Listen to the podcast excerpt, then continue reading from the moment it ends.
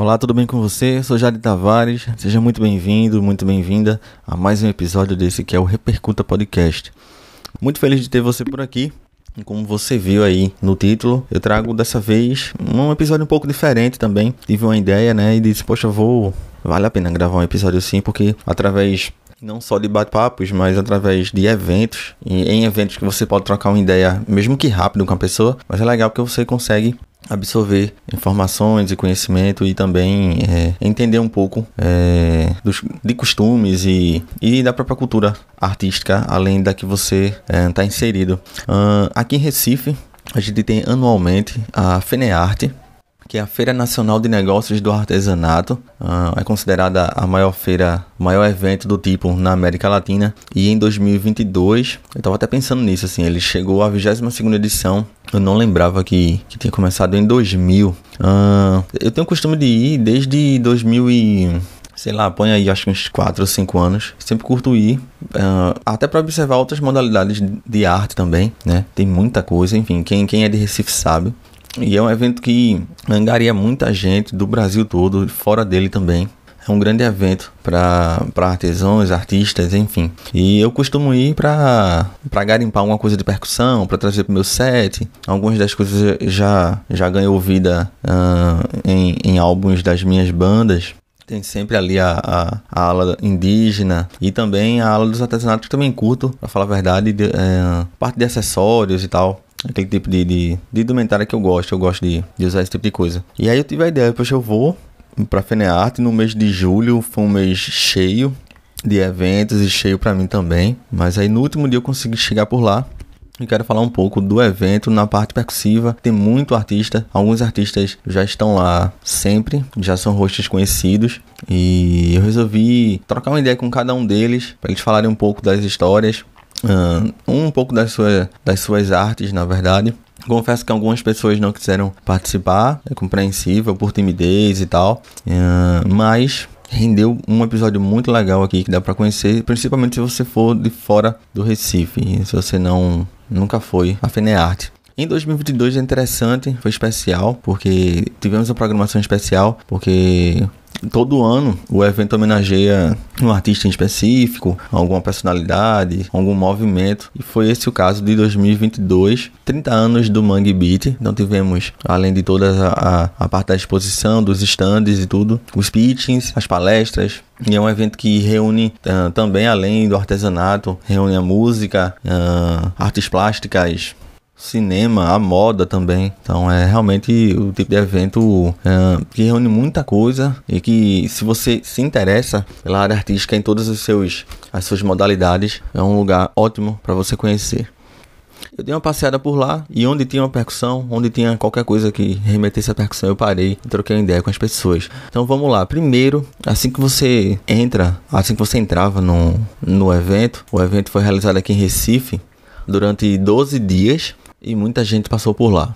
De cara, eu tive a oportunidade de trocar uma ideia no stand do mestre Nado, ele que é de Olinda e que trabalha com argila, com barro. Infelizmente ele não estava lá, no momento em que eu cheguei, ia pegar também a palavrinha dele. Na verdade, até quando eu tava me despedindo é, do filho dele que tava lá na, no stand e me atendeu, o Neemias, o mestre Nado tava chegando mas já estava muito requisitado para falar a verdade. Tinha gente em cima dele, tinha gente conversando. Até falei rapidamente com ele, cumprimentei, mas aquela coisa, né? Se sentou para conversar, então a, a prosa vai embora. E aí eu tinha que também rodar o evento inteiro. E então eu peguei a palavra do Neemias, que é o filho dele que estava lá representando e estava lá para atender quem, quem chegasse no stand. O mestre é de Olinda, como eu falei, e faz instrumentos não só de percussão, que é a, mi, que é a minha, minha área específica, que o meu interesse específico ao trocar ideia com ele, mas também ele faz instrumentos de sopro, como a ocarina, por exemplo. E mais, eu troquei ideia com o Neemias, ele vai explicar um pouco dos instrumentos de percussão que o mestre Nado uh, confecciona e não só isso também, todo o histórico que ele tem e é claro, o convívio familiar também, o negócio da família é uma atividade que faz parte do convívio familiar. O Neemias me explicou muito claramente como é que funciona as peças do mestre Nado de Olinda. Criação de pai, né? Eu sou um aprendiz, mas eu, eu já consigo tornear e modelar e para tocar, eu feito eu te falei, eu estou aprendendo ainda, não é? E faz quanto tempo que tu trabalha com ele? Desde, desde a infância? Desde a infância, gente já vivia já mexendo com barro, mas eu comecei a me interessar mesmo a partir de 2004. E aí quase 20 anos, né? É, é daqui a pouco. Mas, eu ainda estou aprendendo do que pai sabe. Eu acredito que eu, de, de 1 a 10, eu estou na nota 6,5 que ainda falta muito ainda, que você vai aprendendo a cada momento que você vai torneando, vai, descobrindo e aprendendo. Instrumento de percussão, quais ele. É, se tu puder passar assim, explicar o que é que ele faz de percussão e se possível tu tocar um pouquinho depois pra, é, pra galera que tá chutando o podcast entender. Os de percussão ele faz esse que é o boom de água de uma nota, que dá o som bem grave, foi esse que eu tirei um, um pouco de som para você ouvir. Tem o de sete notas que já varia a, o, o timbre de som, né? Mais agudo, mais grave. Tem, ele faz também uma espécie de raco-raco, que tem um reco-reco, raco-raco. Isso, é um dos que ele faz. Aí, né mesmo, que tu falasse também. Obrigada, viu? Tchau. Como é o convívio familiar? Qual, qual a tua primeira lembrança que tu tem com, com o Mestinado? E se tu lembra quais instrumentos ele começou a fazer? o, falando sobre os instrumentos, o pai começou a pesquisar em 86. Um dos primeiros que ele conseguiu a fazer foi a ocarina. Ele estava lá no Alto da Sé, em Olinda. Aí deu vontade dele fazer uma bola oca. Aí dessa bola oca ele conseguiu fazer um apito e depois colocou as notas e aí tornou a Ocarina, mas ele nem sabia que o nome era Ocarina, ele veio descobrir depois. E daí por diante veio a pesquisa, feita eu te falei, desde 86. E o convívio familiar tem eu, o Micael, a Sara, o Júnior, a gente todos mexe com argila. Tu, tu podia tocar um pouquinho aí, por favor? Sim, esse aqui é o boom de água e vou tirar um pouco de som aqui para você ouvir. Tá vendo?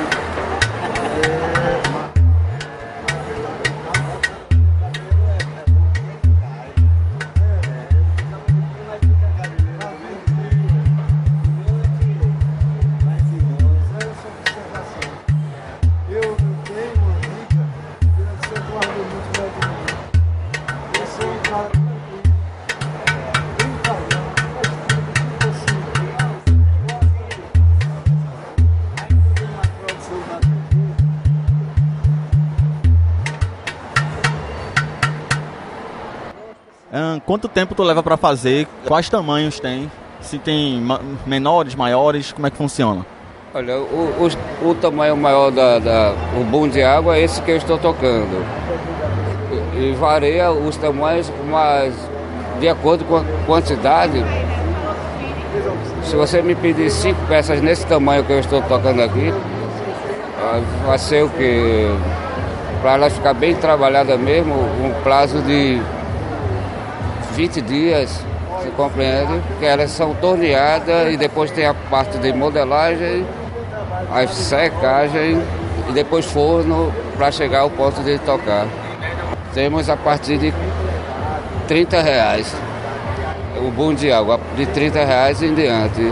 E Nemias, tu tem noção é, de quantas peças, assim, são muitas peças, mas aproximadamente quantas já saíram da oficina do Mestinado? Aí precisamente eu não sei te informar. Eu sei que já vendemos bastante, é, precisamente eu não sei te informar, mas saíram bastante peças. Achei lindo também a, a, o material promocional que eu, que eu recebi do mestre Nado lá no stand. Muito bem feito a, a, a parte visual dele.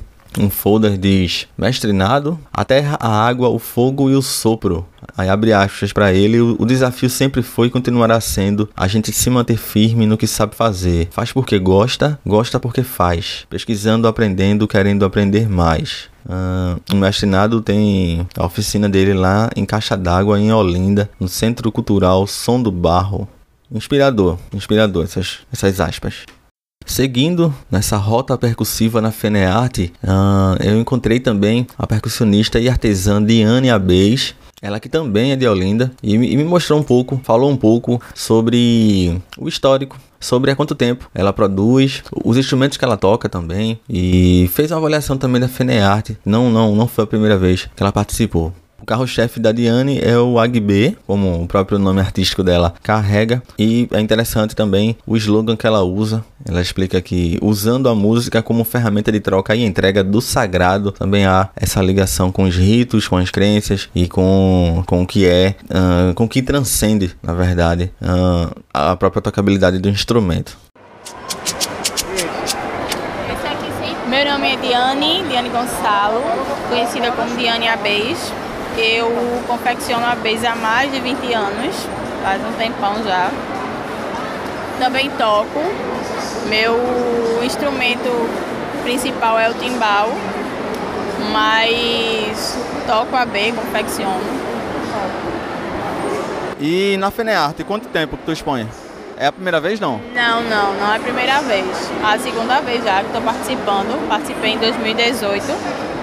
Os anos anteriores não, não me inscrevi. Esse ano consegui de novo, novamente. Estou aqui. Graças a Deus esse ano foi um ano bem massa, que é a retomada depois, depois da pandemia. E o retorno foi bem positivo. Logo depois eu encontrei um stand uh, do Jó Percussivo, ele que é da cidade de Escada, interior aqui de Pernambuco, e ele confecciona alfaias. O carro-chefe dele são as alfaias, mas também ele confecciona os agogôs de coco, é, timbre inclusive que me agrada bastante e outros instrumentos também percussivos na área da agitação, né? Em, em, em, agitação. Ele vai explicar um pouco melhor. Vou deixar o Jó falar e explicar para vocês. É, vale lembrar que ele também ele confecciona e, e envia para o Brasil todo os instrumentos que ele, que ele produz a partir da oficina lá em Escada. Jó, eu queria que tu se identificasse, dissesse de onde é e tu falasse há quanto tempo tu trabalha com percussão, os instrumentos que tu faz, enfim. Fica à vontade. Boa noite, meu grande. Aqui eu sou o Jó Percussivo, sou músico e luthier né, na área percussão. Trabalho com, com a música há 20 anos, com a fabricação. E produzimos vários instrumentos de percussão, né?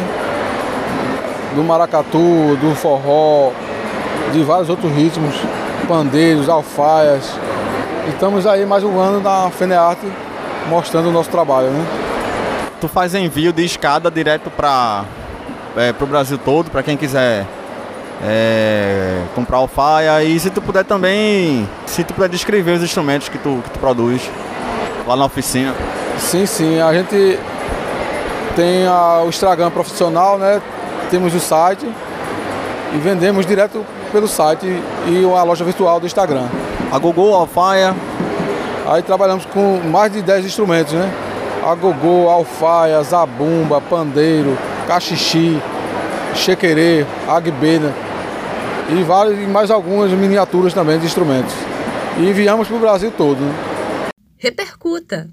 Eu vou sair um pouco agora de Pernambuco, na questão dos artistas que eu encontrei lá, e para representar uh, artistas de fora, artistas de fora daqui do estado, eu troquei ideia também com Paulo Emir, ele que é de Belém do Pará, e aí o Paulo Emi me explicou não só como ele confecciona os instrumentos, há quanto tempo trabalha com os instrumentos de percussão. Mais do que isso, ele explicou o contexto histórico e o contexto geográfico também do Pará, porque eles usam os, as sementes e os frutos originários da Amazônia. Então, muito interessante e, ah, enfim, vamos ouvir o Paulo Emi, que ele, ele explica muito melhor do que eu. Aprendi bastante também e troquei muita ideia com ele por lá também. Meu nome é Paulo Emi, é, eu já faço trabalho há uns 20 anos, trabalhando com instrumentos artesanais, com a matéria-prima da Amazônia, né? Especificamente lá do Pará. Então a gente trabalha com ouriço de castanha, é, a gente trabalha com as sementes, caroço de açaí, paxiúba, tucumã, é, com as madeiras, o tronco da pupunheira, enfim, é, todo aquele material que a gente pode é, colher na mata, a gente usa para fazer os instrumentos artesanais. Quais instrumentos tu pode descrever? Os instrumentos que tu produz? Então, a gente faz o agogô, que é um dos nossos principais instrumentos, que é feito do ouriço da castanha do Pará, né? E o agogô já tem uma tradição. A gente faz tambores também, inclusive do tronco da árvore a gente faz o curimbó, que é o tambor tradicional do nosso carimbó, entendeu? Então, é, são instrumentos que vêm é, de um folclore, de uma cultura que o Pará carrega já há muito tempo. E graças a Deus a gente teve a oportunidade de estar expondo hoje aqui na, na FENEARTE, né? a maior feira da América Latina. E a visibilidade é muito boa, a gente consegue clientes e consegue levar o nosso produto para o mundo inteiro. Deixa teus contatos, se tiver Instagram, para quem quiser comprar a distância aqui, com certeza tu, tu, tu deve enviar para o Brasil todo, né? É, com certeza. É o DDD 91, que é o DDD de Belém, 991011004 é o contato do Zap. E o Instagram é Shekinah Sons da Amazônia, tudo junto, Shekinah com CH. Como eu falei no início desse episódio, também tem a ala indígena é, nessa nessa área que eu entro agora. Eu encontrei entre vários vários estandes e basicamente na área percussiva o que os índios produzem são os maracas, as maracas. Uh, e lá eu pude conversar com três representantes de três estandes diferentes, de três cidades diferentes, de três tribos diferentes. Uh, Primeiro a gente tem o Robson, lá de Petrolândia, e cada um me deu uma explicação interessante uh, sobre a produção das maracas e uma informação interessante e diferente, por isso trouxe para cá também, e que se complementam. Muito interessante. E vamos ouvir primeiro o Robson, lá de Petrolândia. As maracas a gente produz as maracas com. que a gente tem os pés de coité lá, aí bota para secar, depois nós bota para secar, nós fura ela, tira todo o material dentro dela Entendendo? Aí bota de novo para secar, depois bota a madeira dentro e bota meru e o chubi. O meru é essa cimenta aqui, ó. E aonde é traz essa, essa percussão aqui, ó. E aí se você botar chumbinho, daquele chumbinho de espingarda, aí que a percussão fica mais suave. Essa aqui é só com, com meru, com essa cimenta aqui, ó. E quanto tempo tu produz? É desde criança? Ah, desde menino que eu trabalho com artesanato. Né? Seu nome e a cidade? Meu nome é Robson, minha cidade, minha aldeia é a aldeia Pancararu, divisa ali Lagoa, Pernambuco, Bahia, município Pretolândia, Jatobá e Itacaratu. E o próximo é o Jefferson Cambiuá, que também complementa e fala um pouco sobre a produção das maracas lá na sua aldeia. Boa noite, meu nome é Jefferson, sou da etnia Cambiuá. É, na produção de maraca é com coité, né? Você pega o coité, limpa o coité, vai no mato, tira o pau para fazer o cabo do maracá. O maracá é um instrumento musical de nós praticar nosso ritual, ritual sagrado. E também para nós comercializar também os maracá. Tem uns maracá que nós podemos comercializar e tem uns maracá que nós não podemos comercializar. É os que ficam na aldeia. É, qual é a diferença que você pode comercializar e não? Por quê? O porquê disso? Ah, o de comercializar é de um tipo e o de, de, e o de praticar o ritual são de outro, de outro, de outro estilo, né? O de, o de, comercial, de comercializar, nós limpa ele, nós passa é, material dos, do, dos brancos. E o que nós praticamos com rituais é só aquele que nós tiramos do, do coité, só limpa ele, tira as sementes dele e não limpa ele fora, só deixa ele, ele com, com a casca. Nós é separado, né? É. Mais algum instrumento de percussão produzem lá ou só, ou só o maracá mesmo? Não. Por último, fechando a, a, essa ala indígena, nós temos o Dezinho Índio, que também uh, contribui e participa aqui do Repercuta Podcast, falando um pouco das maracas. É, nós temos o maracá aqui e aqui é, é a produção dela, né? Ah, geralmente a maioria dos índios faz o maracá, né? Que é o que dá o som, como vocês estão ouvindo, né? E ela passa energia, né? Para que a gente faça os nossos cânticos, né? Então para nós é importante né? o maracá, né? O som dela. Arro! O seu nome e a, e a tribo, né? É, meu nome no Iatê é Tifládia, né? Conhecido como Dezinho Índio, né? O meu apelido é Dezinho Índio, né? E meu nome indígena é Tifladjan, da tribo Funiô. Arru. E como representante estrangeiro, que eu já sabia que, que, que iria encontrar, eu já sabia que já é tradicional. Na, na última FENEARTE de 2021, que foi realizada no final do ano, na verdade. Normalmente a FENEARTE ela é realizada em julho, mas por conta da dificuldade frente à pandemia, ano passado um pouco mais fraco o evento, para falar a verdade, mas foi realizado, importante para marcar presença também, em 2021. Ela foi realizada no final do ano e eu também encontrei com ele lá. Estou falando do Amadou Touré, que, que representa Senegal, enfim, a produção de djembes. Eles produzem o djembe, que é o carro-chefe também, lindo tambor. Inclusive o djembe, se você ouvir o, o episódio com a Luciele Lefei, uh, ela fala um pouco também. É, é um primo do do Derbach, né? O djembe é um pouco maior, tem um lindos djembes lá. E além do djembe, eles também produzem o tama e o dudumbá. E também vi no stand deles o tambor falante, que foi popularizado e consagrado com Nana Vasconcelos também uh, estavam vendendo lá. E, e claro, né, tambor falante ele é originário da África Ocidental, tinha que estar realmente marcando presença na, no stand do Senegal. O país e os instrumentos de percussão que vende aqui. Meu nome é Amadou Touré, sou do Senegal. A gente vende percussão djembe, tama e dundumba.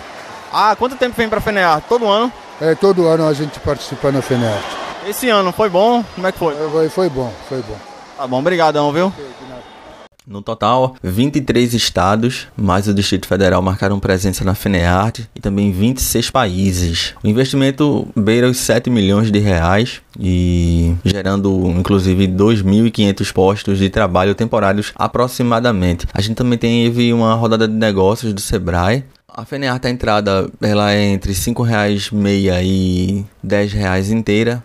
Eu também no dia que fui, tava rolando um show. Todo dia também teve show. Nós tivemos o Sona Rural. Para você que não é daqui de Recife, não conhece, enfim, uh, o Sona Rural é uma, é uma ativação uh, idealizada uh, por um produtor cultural daqui chamado Roger de Renault, que fez muito, participou ativamente da cena Mangue Beat, junto com a Mundo Universiar, a Ed e o Chico Sainz Nação Zumbi. E todo dia a gente tinha uma festa, um, um show Uh, e foi muito interessante também. No dia que eu fui, tava rolando Faces do Subúrbio. A gente teve outros, outros artistas, o, o Rimas Inc., que é um, que é um DJ daqui, uh, um programador DJ. Nós tivemos outros shows também. E é isso. É o tipo de evento que ficou, ficou mais com cara de, de, de. Enfim, ele foi especial esse ano por ser. Uh, por ter, na verdade, o Bang Beat como homenageado. Eu espero que você tenha gostado dessas histórias é, é, interessante que você conversa um pouco com cada um, você vai pegando um pouquinho uh, de conhecimento, você vai absorvendo um pouquinho, mesmo naquela feira, naquela agitação toda que é a Fenearte. E vale muito a pena se você tiver em Recife, se você for artista da percussão, se você conhecer algum artista da percussão também, uh, vale muito a pena submeter o teu trabalho e o teu stand aqui é um holofote verdadeiramente para o mundo todo. Então é isso, a gente se encontra, a gente se escuta no próximo episódio do Repercuta com muita arte, percussão, música, vida, comportamento e tudo mais, bateria e tudo que faz a gente uh, se mover, o que faz a gente uh, ter um propósito e se expressa da melhor forma. Tenho feito isso bastante aqui no Repercuta também. Um abraço, gente, até mais.